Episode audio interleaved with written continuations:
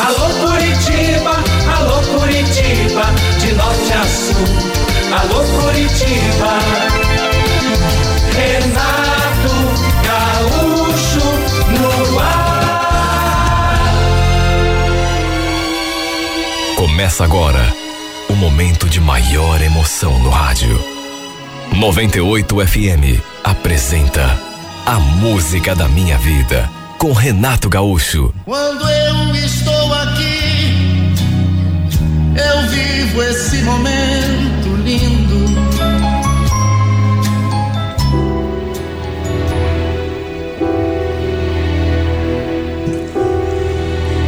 Eu estava trabalhando quando ela mandou aquela mensagem. Podia ser impressão minha, mas pelo áudio me parecia nervosa.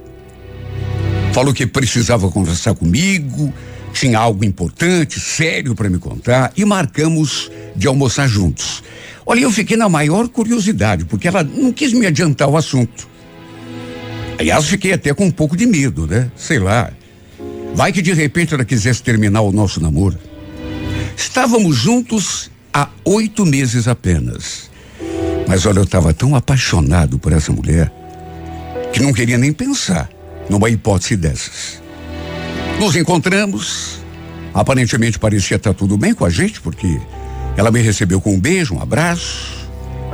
Ou seja, a princípio, não parecia ser nada relacionado ao nosso namoro. Durante o almoço, a gente conversou ali sobre os assuntos do dia e eu naquela curiosidade, né? Esperando ela entrar no assunto. Quando de repente, do nada, ela me falou aquilo. Miguel, eu. Eu fiz um teste de farmácia ontem e levei um susto. Mas um susto tão grande quando ela falou aquilo. Tudo bem que ela nem tinha chegado a completar a frase, mas convenhamos, nem precisava, né? Peraí, Tatiane. É o que eu tô pensando? Sim, Miguel. Você vai ser papai. Olha, eu sempre imaginei como seria a minha reação quando recebesse uma notícia dessas, mas confesso que ainda não estava preparado. Juro, senti até falta de ar. Depois do susto, da preocupação e até do medo, né? Sabe, alguma coisa se modificou em mim.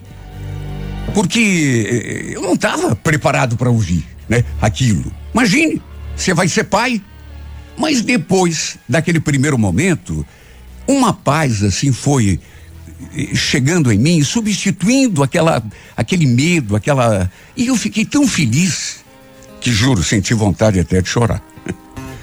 É incrível, né? Como que a gente se sente num momento assim. Nunca dá para adivinhar, é só vivendo aquele momento mesmo.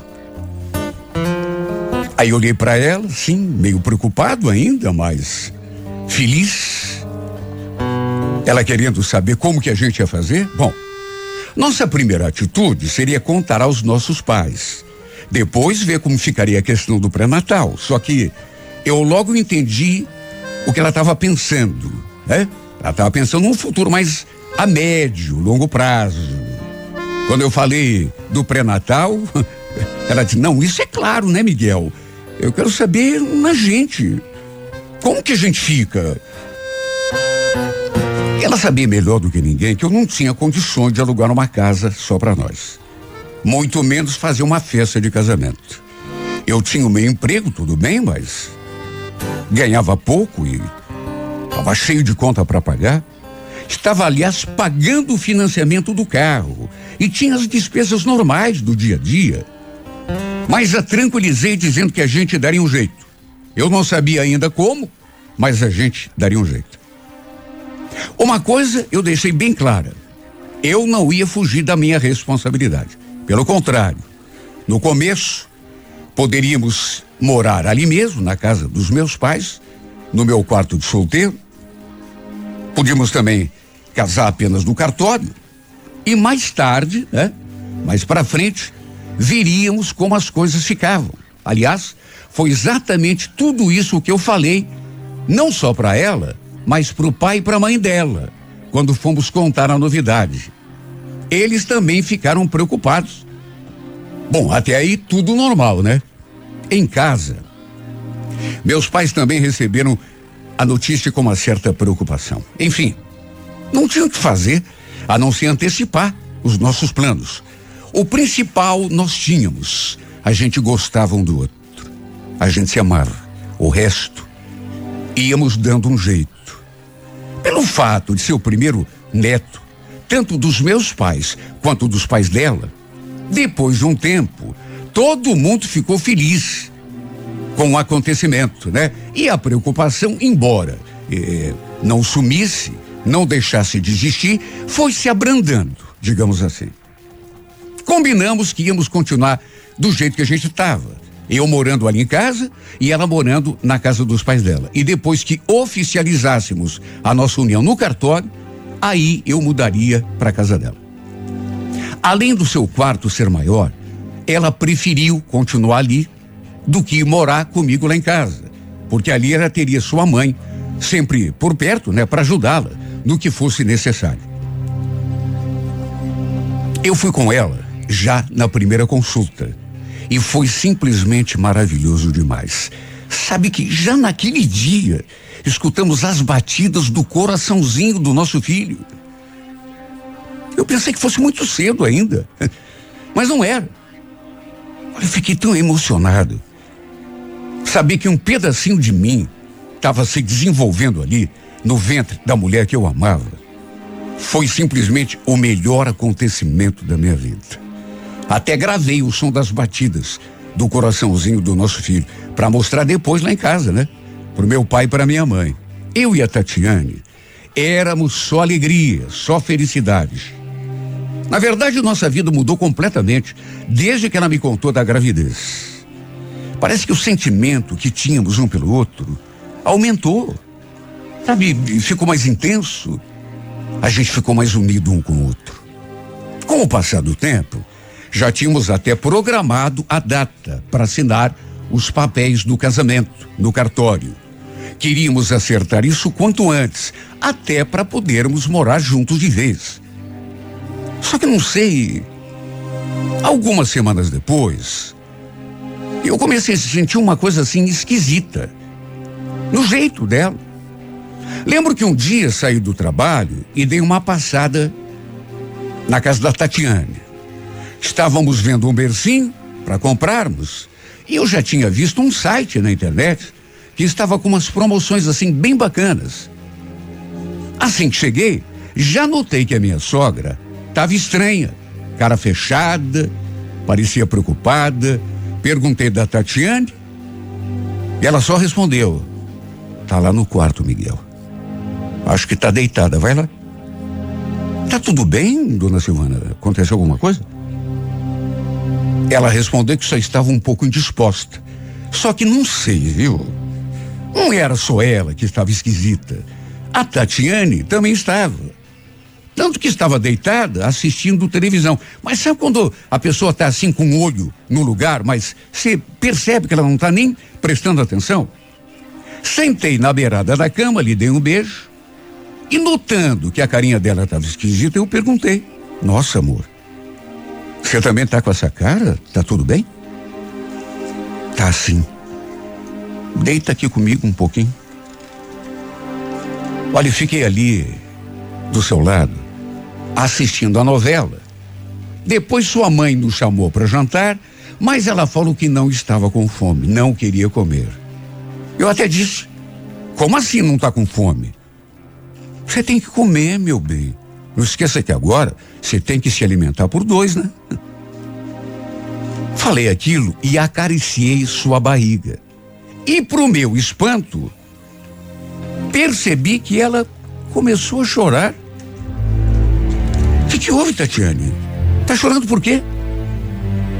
Ela não dizia coisa com coisa, mas deu a entender que não era nada. Que só estava um pouco emotiva naquele dia. Mas se não está sentindo alguma dor, algum desconforto. Ela falou que não, que estava tudo bem. Mesmo assim, olha, eu fiquei tão preocupado porque eu senti que as duas, não só ela, como a mãe dela, estavam muito estranhas aquele dia. Foi depois desse dia que eu senti que tinha alguma coisa de errado naquela história. Não sei, mas a impressão que me dava era de que elas estavam escondendo alguma coisa de mim.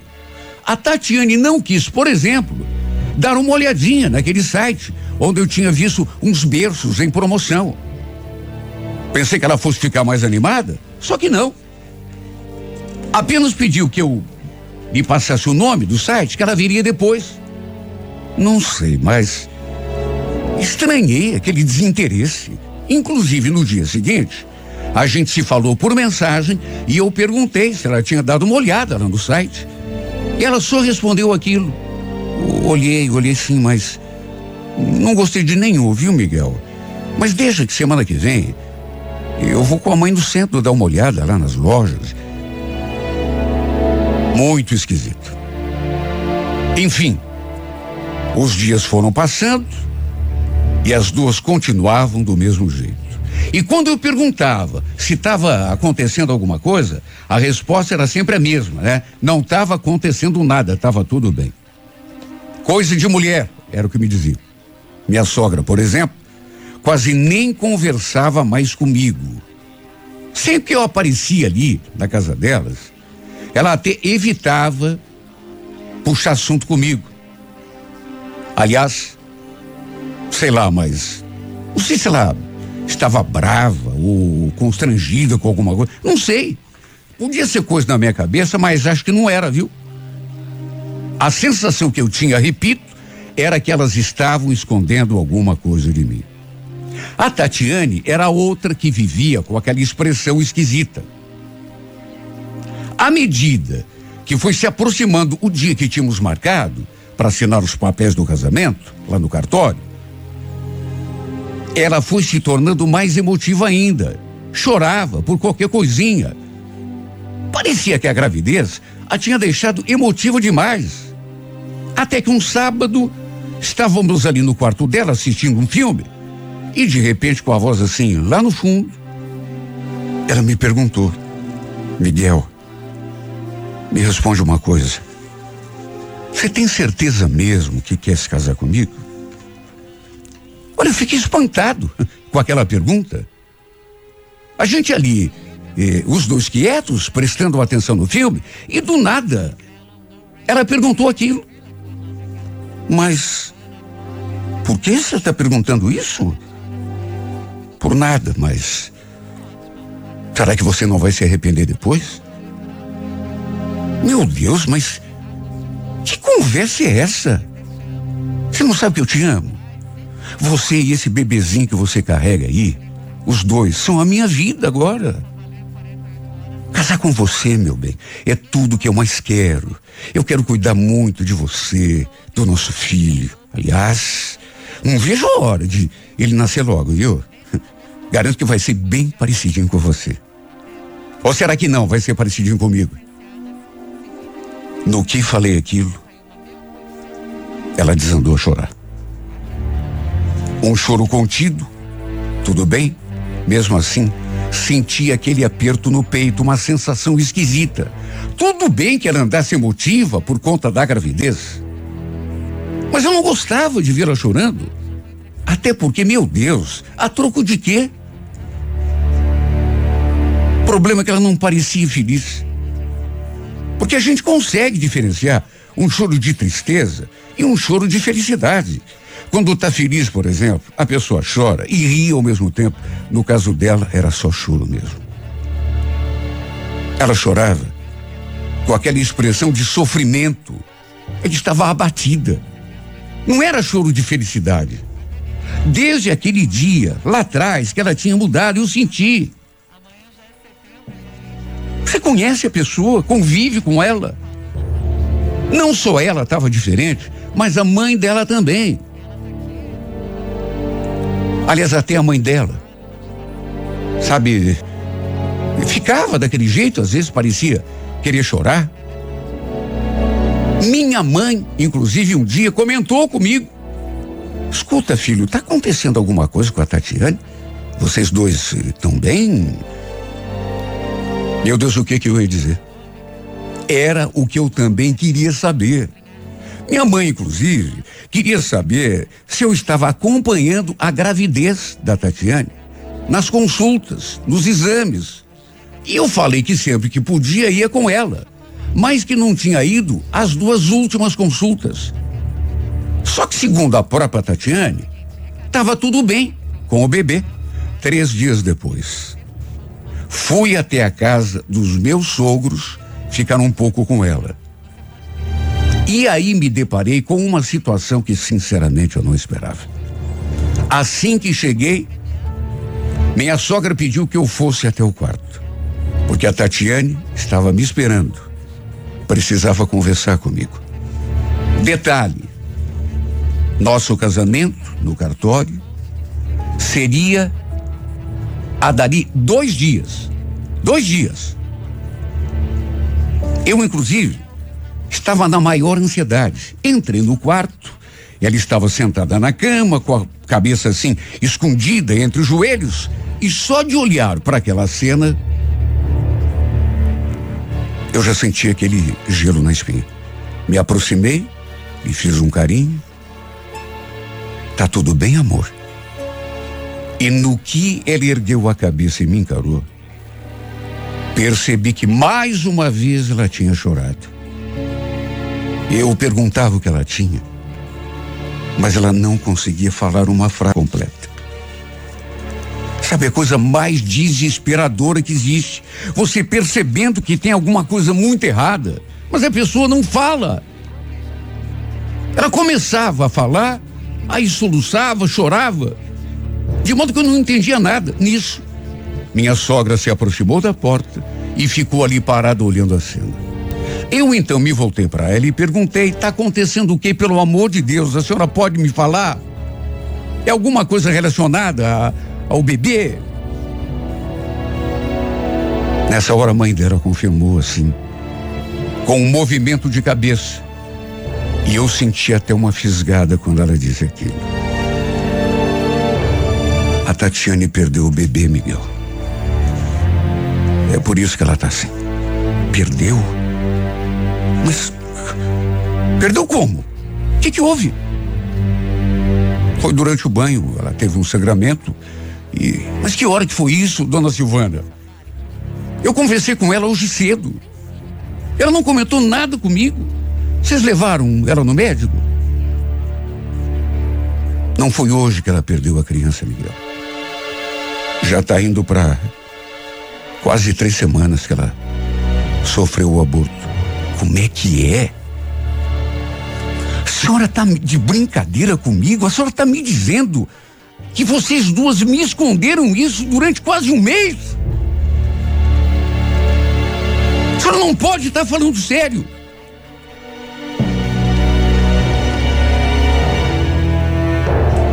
Ela só abaixou a cabeça. Imagine o meu estado ao saber daquilo. Primeiro não acreditei, mas fui obrigado a me render às evidências. Já fazia mesmo umas três semanas, um pouco mais até, que ela tinha perdido o nosso filho. E aí não teve coragem de me falar nada. Era por isso que as duas tinham mudado. Que andavam daquele jeito. Desde aquele dia, quando foi mostrar o site dos bercinhos para Tatiane, que ela nunca mais foi a mesma. Tenho certeza de que foi exatamente naquele dia que ela perdeu o nosso filho. Só que, meu Deus, por que que não me falou nada? Sofreu sozinho durante todo aquele tempo, sendo que podia ter compartilhado tudo comigo. Olha, isso tudo me deixou tão mal.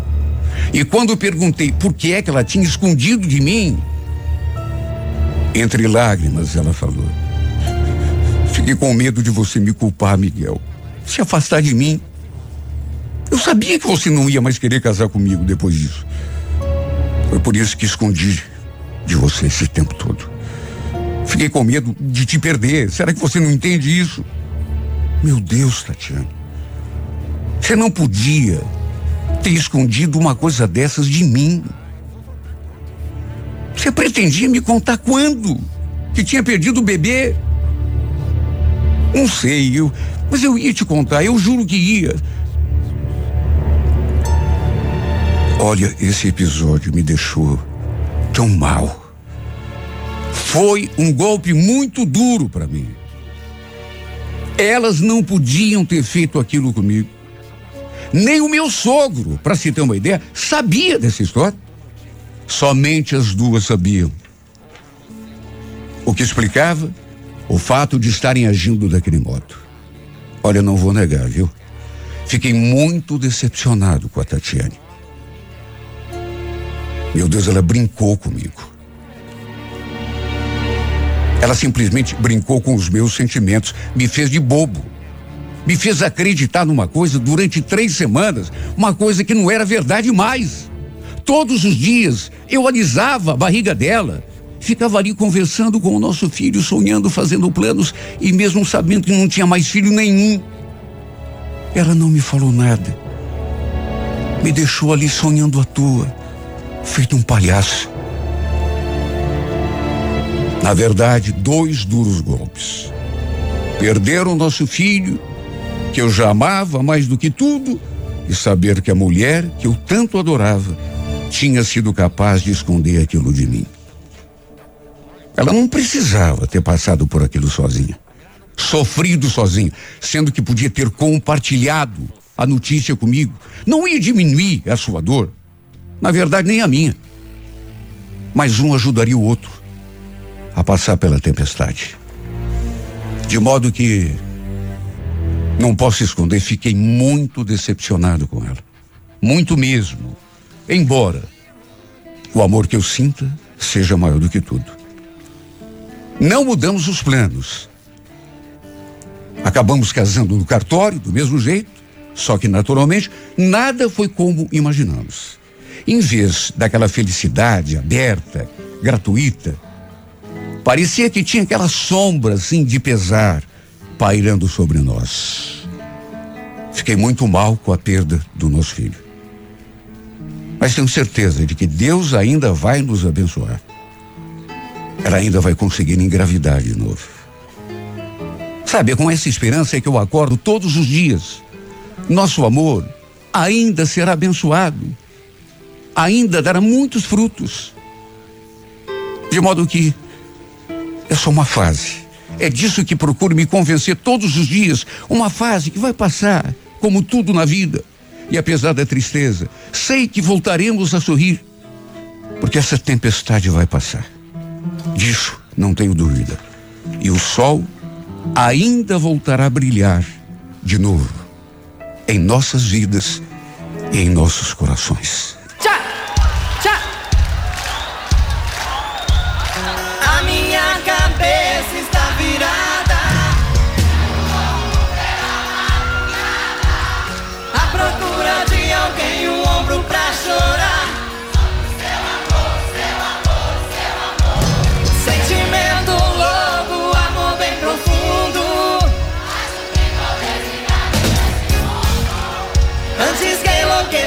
Meu coração.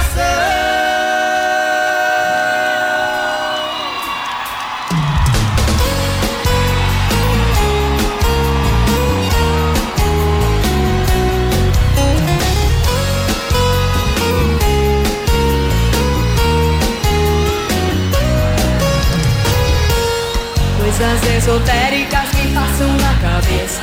Vou logo dizendo antes que eu me esqueça. Coisas bem malucas como te amar, te amar, te amar, amar, amar. Sentimento louco, amor bem profundo. Acho que vou desligar-me desse mundo.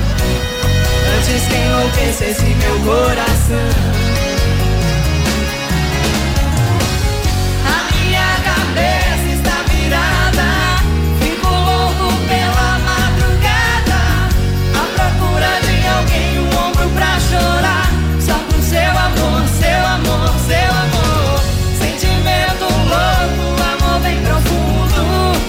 acho que vou desligar-me desse mundo antes que enlouqueça esse meu coração.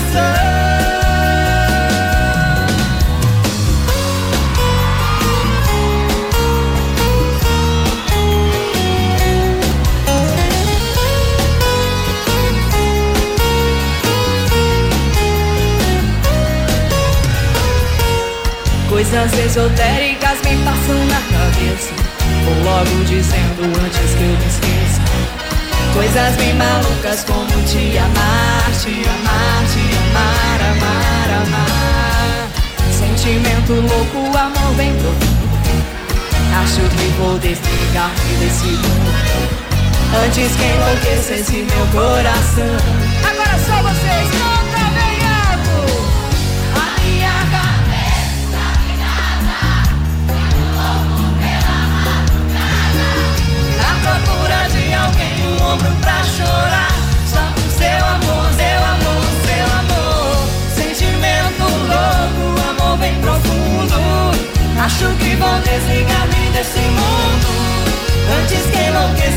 meu coração.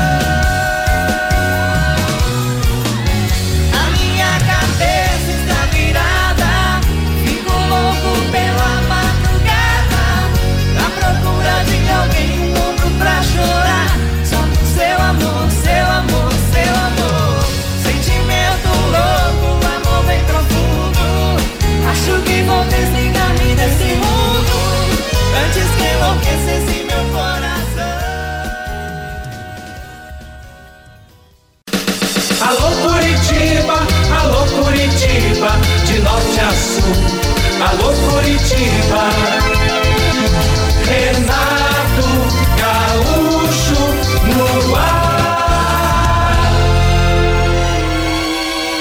Começa agora o momento de maior emoção no rádio.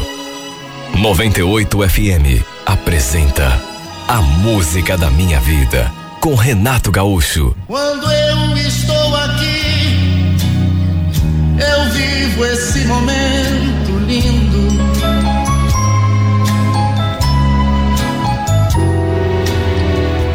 Desde que a gente se conheceu, até pelo modo de falar, eu sabia que ele não era de Curitiba.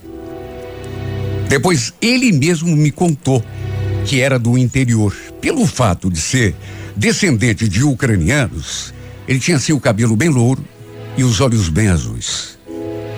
Aliás, não tenho dúvidas de que foram aqueles olhos a razão da minha paixão. Seu nome, Gabriel, como o anjo.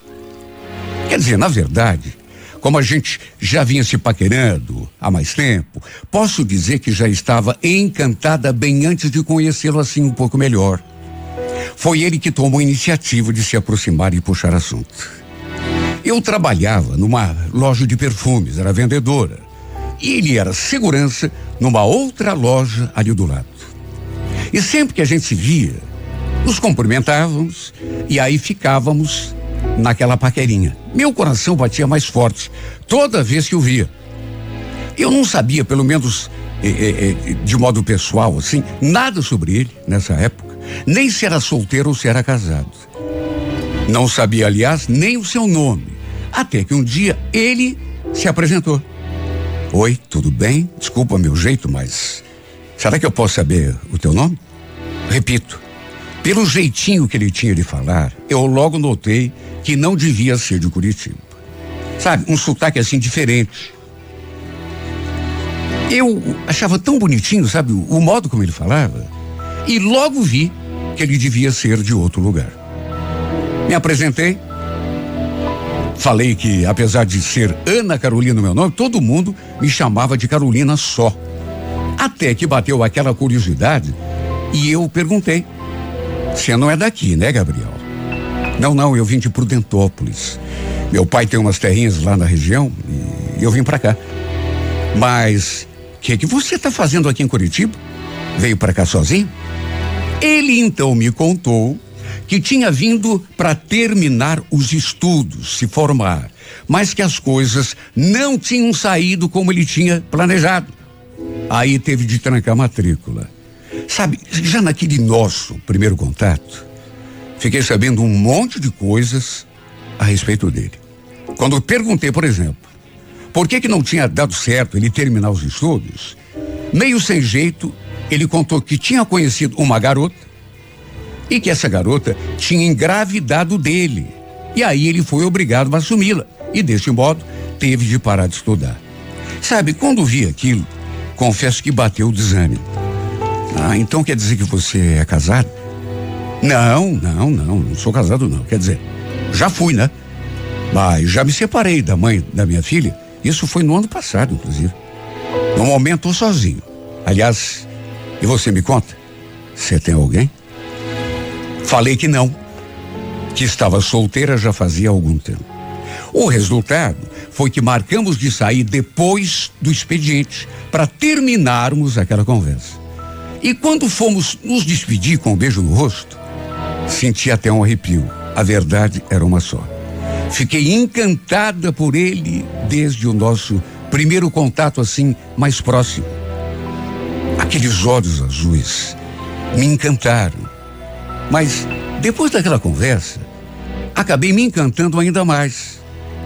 No fim, a gente se envolveu e tudo foi muito intenso. Foi, como dizem, uma paixão avassaladora. Começamos a namorar. Ele conheceu minha família, inclusive, todo mundo o adorou.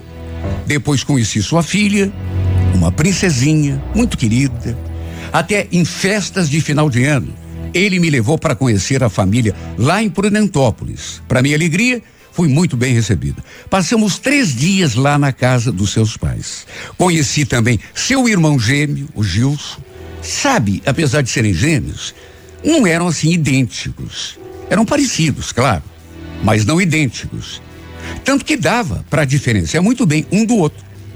Esse seu irmão não morava ali no sítio dos pais, mas na cidade mesmo.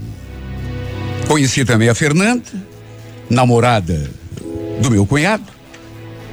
Ela me contou, inclusive, que tinha muita vontade de conhecer Curitiba. Quem sabe até morar aqui algum dia. Resumindo, acabei me dando bem com todo mundo, toda a família do Gabriel. E para minha felicidade, nosso namoro acabou vingando. Até os pais dele vieram para cá depois.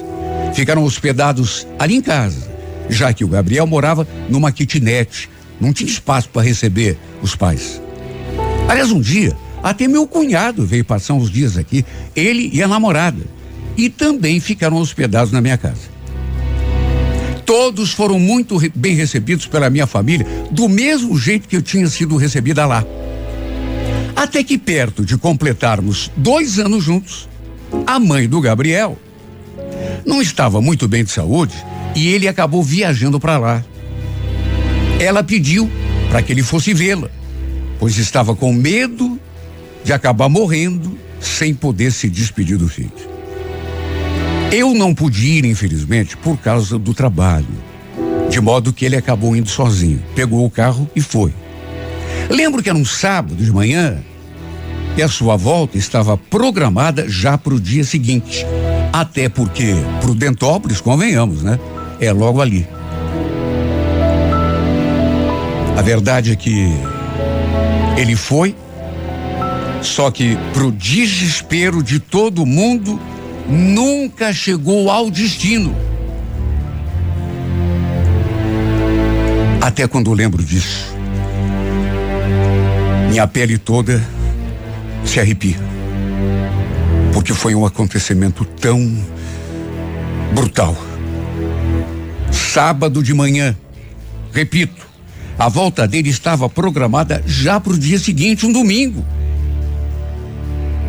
Só que desgraçadamente, meu namorado acabou se envolvendo num acidente na BR e não resistiu aos ferimentos e acabou falecendo na estrada. Quando me deram notícia, eu não acreditei. Cheguei a perder os sentidos. Meu Deus, ele tinha ido para lá para ver a mãe, que não estava bem de saúde que estava com medo de morrer, sem poder se despedir dos filhos. E no fim, quem acabou partindo foi o Gabriel. Olha, eu não sei explicar, mas eu estava mesmo me sentindo estranha naquele sábado. Desde o sábado eu estava esquisita. Um peso esquisito, um aperto na garganta, mas jamais podia imaginar que fosse acontecer uma tragédia. Foi o dia mais triste da minha vida, o mais amargo, o mais doído. E como foi difícil depois seguir em frente. A gente estava fazendo tantos planos. Já estávamos, inclusive, pensando em juntar os trapos. Eu queria tanto ter um filho dele. Mas queria resolver a nossa vida antes de morarmos juntos. Queria ter a nossa casa, nossas coisas, e só depois então engravidar. Eu não queria casar com ele e continuar morando ali, na casa dos meus pais, no meu quarto de solteiro. Como, aliás, chegamos a cogitar algumas vezes, no fim, antes que qualquer coisa acontecesse. O destino tirou de mim, e para todo sempre. Fiquei tão acabada que pensei que não fosse conseguir suportar. Mesmo assim, continuei sendo muito próxima dos familiares dele, a mãe, então nem se fala. Sabe, já era assim um, uma aliança eh, que tinha se consolidado. Um dia até meus pais foram juntos lá em Prudentópolis e fomos um dia e voltamos no outro. E eles nos deram tantas coisas boas para a gente trazer: queijo, salames, embutidos, sabe? Tanta coisa boa. Coisas assim do interior. Eu falava com a mãe dele, por exemplo, duas ou três vezes, até quatro vezes na semana, mesmo depois do falecimento dele. Foi o modo como a gente eh, se virou para encontrar um consolo, para se consolar uma a outra. Por isso que chegamos até a visitá-los. A mãe dela, inclusive, a convite dela. A gente foi por lá várias vezes. Olha só, eu sei a dor que me causou essa perda. Uma dor que pode amenizar com o tempo, mas nunca, nunca se acaba. Aos poucos, no entanto, fui tentando superar o que tinha acontecido, me conformar, pelo menos, até porque não tinha outro remédio. A dor foi dando espaço à saudade, às lembranças. Até que um dia, quase três anos depois, que o Gabriel tinha morrido, me surpreendi com uma mensagem do Gilson, seu irmão, quer dizer, é, seu irmão gêmeo, mas é aquilo que eu falei, né? Não tinham assim muito a ver um com o outro. Eram, de certa forma, parecidos, mas não eram gêmeos idênticos. Fiquei surpresa, até porque já fazia algum tempo que a gente tinha perdido o contato. Até com a dona Neta. Eu tinha parado de me comunicar nessa época. O Gilson tinha o um número do meu celular, mas acabou mandando mensagem ali pelo meu perfil. Depois de tanto tempo, sabe, fiquei realmente eh, surpresa, não estava esperando. Ele queria saber como estava, o que andava fazendo de bom na vida, e a conversa fluiu. Eu também me dava bem com ele quando o Gabriel era vivo. Aliás, repito, até em casa ele tinha ficado hospedado com a namorada quando veio passar uns dias aqui. Lembro que estávamos no mês de dezembro, dia 15, dia 17, e ele me contou que estava pensando em passar a virada do ano na praia. E queria marcar de se encontrar comigo, para a gente se ver quando ele passasse aqui por Curitiba. Detalhe: eu não estava mais trabalhando nessa época tinha saído da loja de perfume já fazia algum tempo, mas estava ainda recebendo as parcelas do seguro-desemprego, de modo que pude dar atenção a ele quando ele veio para cá. Ele chegou logo depois do Natal, juro. Pensei que sua namorada também estivesse junto. Aliás, naquelas alturas, eu até imaginei que eles já estivessem até casados. Quem sabe até com filho, mas não. Para minha surpresa, ele veio sozinho. E eu preciso admitir uma coisa. Quando ficamos frente a frente, eu senti o baque. Porque apesar de não serem iguais, gêmeos idênticos, ele naturalmente era parecido com o Gabriel. E o pior é que ainda tinha aqueles mesmos olhos azuis que tanto tinham me encantado no seu irmão. Aliás, eu tenho um jeito de falar. Em vez de carro, Ele falava caro. Quando perguntei da namorada, ele disse: Então, eu e a Fernanda, a gente terminou já faz tempo. Meu Deus, sério? O que, que houve? Vocês pareciam gostar tanto um do outro? Ele só deu de ombros, falou que nem mesmo ele sabia o motivo. Acabou ficando hospedado ali em casa e, repito, pelo fato de estar desempregada, pude dar atenção a ele o tempo todo, ir com ele a lugares e, no fim, ele acabou me convidando para passar a virada na praia com ele. Segundo me contou, uns amigos dele já estavam lá desde o Natal. Eram todos de Prudentópolis. Tinham alugado uma casa em Pissarras, litoral de Santa Catarina. E apesar das lembranças que ele trazia do irmão, não nego que sua presença estava me fazendo bem. Desde aquela tragédia, que eu sinceramente não consegui sentir alegria na vida. No fim, resolvi aceitar o convite. E passamos dias tão agradáveis, sabe, tão gostosos. Foi a melhor virada de ano da minha vida. Nós chegamos exatamente na véspera. Estavam todos nos esperando. E olha, que turminha bacana, sabe, bagunceira, festeira. Era justamente daquilo que eu estava precisando.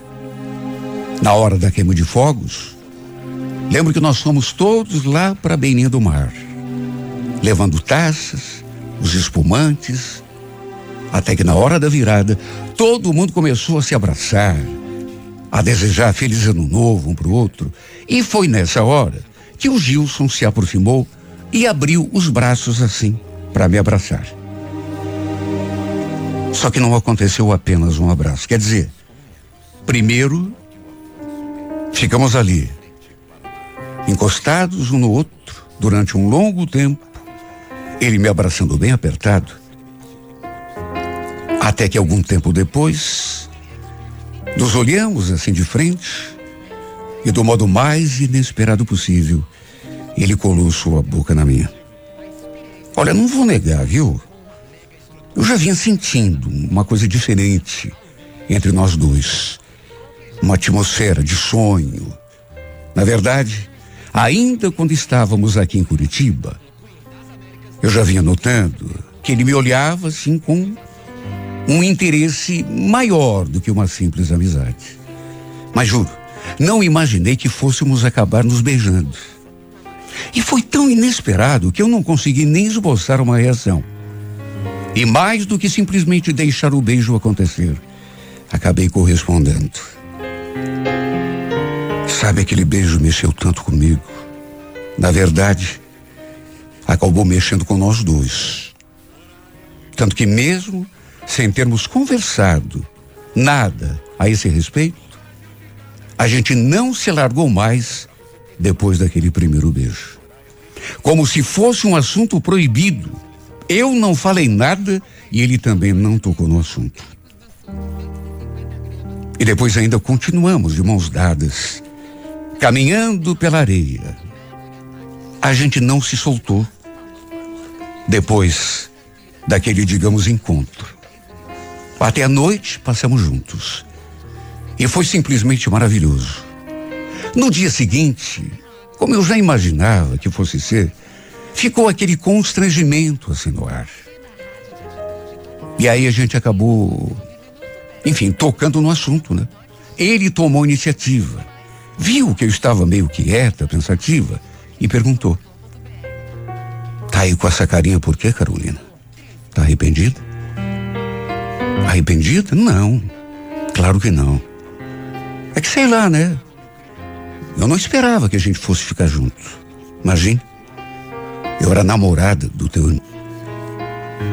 Ficamos em silêncio durante algum tempo, até que ele perguntou: Você acha que a gente fez alguma coisa de errado? Algo que não podíamos jamais ter feito? Claro que não, nada a ver. Só que eu estava aqui pensando, né? Imagine o que a tua mãe ia dizer se nos visse dormindo juntos, na mesma cama. Ele não fez nenhum comentário, apenas sorriu. Depois ficou sério de novo e falou: Quer saber? Lembra aquela primeira vez que eu estive aqui em Curitiba? Que eu parei na tua casa? A Fernanda até estava junto. Você vai achar que eu sou um bobo, mas eu preciso te falar. Eu acho que me apaixonei por você já naquela vez. Você tá brincando. Como assim, Gilson? Que história é essa? Juro. Eu nunca falei nada porque, enfim, né? Você era namorada do Gabriel, mas eu tava com a Fernanda. Depois aconteceu tudo com aquilo com ele. Mas a verdade é que você despertou alguma coisa em mim já naquela primeira vez. Você tá mesmo falando sério? Você acha que eu ia brincar com uma coisa dessa? Claro que estava falando sério. E continuo. E agora, depois do que aconteceu essa noite, se você quer mesmo saber, eu não tenho mais dúvida. Tô mesmo apaixonadão. Olha, eu não sou nem o que falar, mas fiquei muito perturbada. Já estava, aliás, sabe, eh, me sentindo assim estranha. Imagina então, depois de ouvir aquelas coisas todas. Tá, e você tem ideia do que a gente vai fazer daqui para diante? Eu acho que a gente devia aproveitar, sabe? Deixa rolar. Depois a gente vê. Quer dizer, se é você, se é que você gostou, né? Da noite que a gente passou, dos beijos, de ter ficado comigo. Minha resposta foi através de mais um beijo. Ficamos ali até o final de semana. E a gente não se soltou um minuto sequer. Sabe, tudo isso acabou desabrochando também em mim uma coisa esquisita, mas muito forte. De mim em relação a meu cunhado. Ou ex-cunhado, né? Tanto que depois que voltamos, decidimos de comum acordo continuar juntos, mesmo ele morando lá no interior e eu aqui em Curitiba. Eu tinha tanto medo da reação da família dele, de que não aceitasse, já que quando me conheceram, eu era namorada do Gabriel. Imagino que iam pensar, né? Ao virem a gente chegando de mãos dadas. Será que iam aprovar? Será que iam dizer que era falta de respeito da minha parte com a memória do Gabriel? Olhe, ninguém queira saber o meu medo, principalmente porque o pessoal ali de casa ficou meio ressabiado quando contamos que estávamos juntos. E se eles tinham ficado desse jeito, imagine então os pais do Gilson. Aliás, no silêncio do meu quarto, às vezes até mesmo eu me questionava se o que estava fazendo era certo, se o Gabriel estivesse ele onde estivesse, estaria aprovando o meu namoro com seu irmão. Mas a verdade é que o Gilson tinha me devolvido a alegria de viver, tinha dado um novo sentido à minha vida, tinha me feito sorrir, mesmo depois que eu achava que nunca mais ia sorrir na minha vida. Ele jamais iria substituir o lugar que o Gilson ocupava no meu coração. Mas ele já tinha encontrado seu próprio espaço. Um lugarzinho que era só dele. Quando resolvemos contar tudo para a família dele, apesar do nosso medo e apesar da surpresa com que receberam a notícia, depois do choque, para nossa felicidade, todo mundo ficou feliz. Lembro da dona Neta falando. Olha, eu sabia que você ia fazer parte da nossa família. De um jeito ou de outro. Sabe, Carolina? Te juro. Desde que eu bati os olhos em você, que eu senti que você era uma moça bacana. Todo mundo aqui te adora. Você sabe disso. Vem cá, vem. Me dá um abraço. Para nossa alegria, eles abraçaram o nosso namoro também e nos desejaram toda a felicidade do mundo. E nós sabemos que esteja onde estiver. Agora estou até mais tranquila em relação a isso. Até o Gabriel também está nos abençoando, porque também ele era uma pessoa tão boa, de um coração tão grande.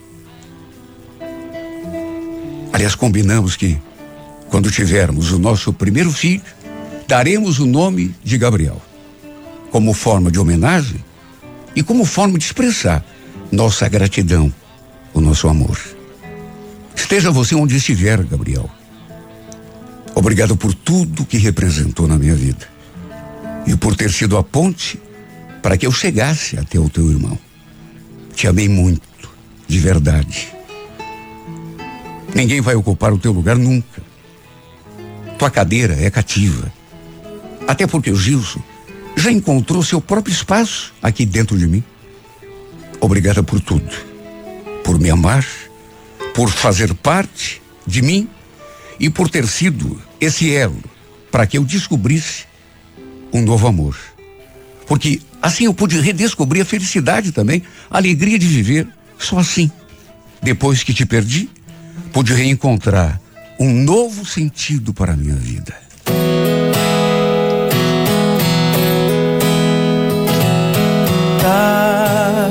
Com voz de sono, foi mal se te acordei. Desligue e volte a dormir, depois me ligue aqui.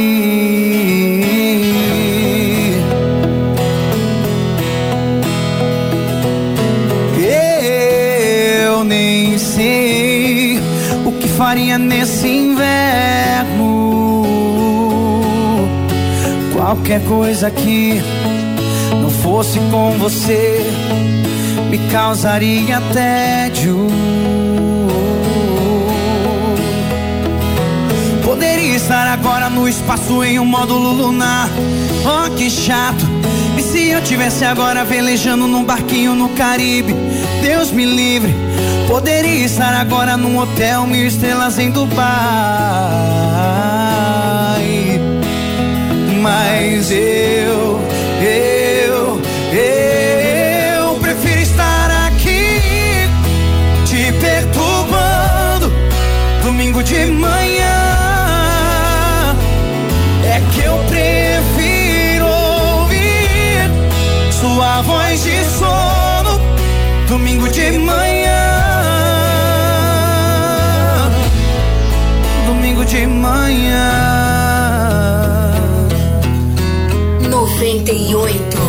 Tá com voz de sono, foi mal se te acordei. Desligue e volte a dormir, depois me ligue aqui.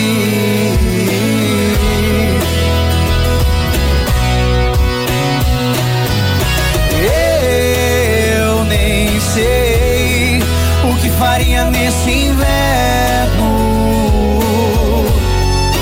Qualquer coisa que não fosse com você me causaria tédio.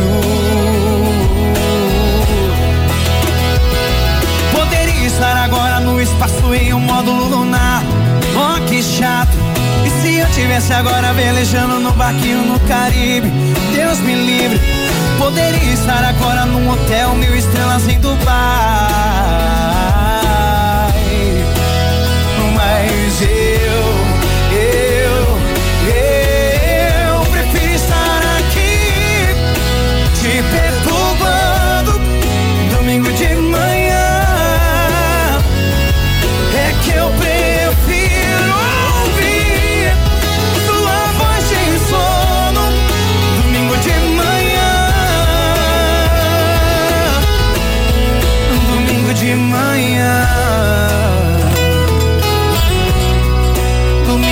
manhã. Domingo de manhã.